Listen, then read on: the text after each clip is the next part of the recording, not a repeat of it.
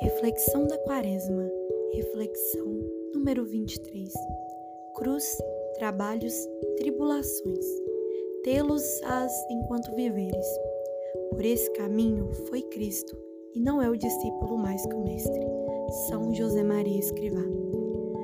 Quando reclamamos de um problema ou de uma situação de dificuldade, devemos lembrar que Jesus enfrentou Nada que passemos será maior que a cruz, o preço que Deus pagou por nossa liberdade.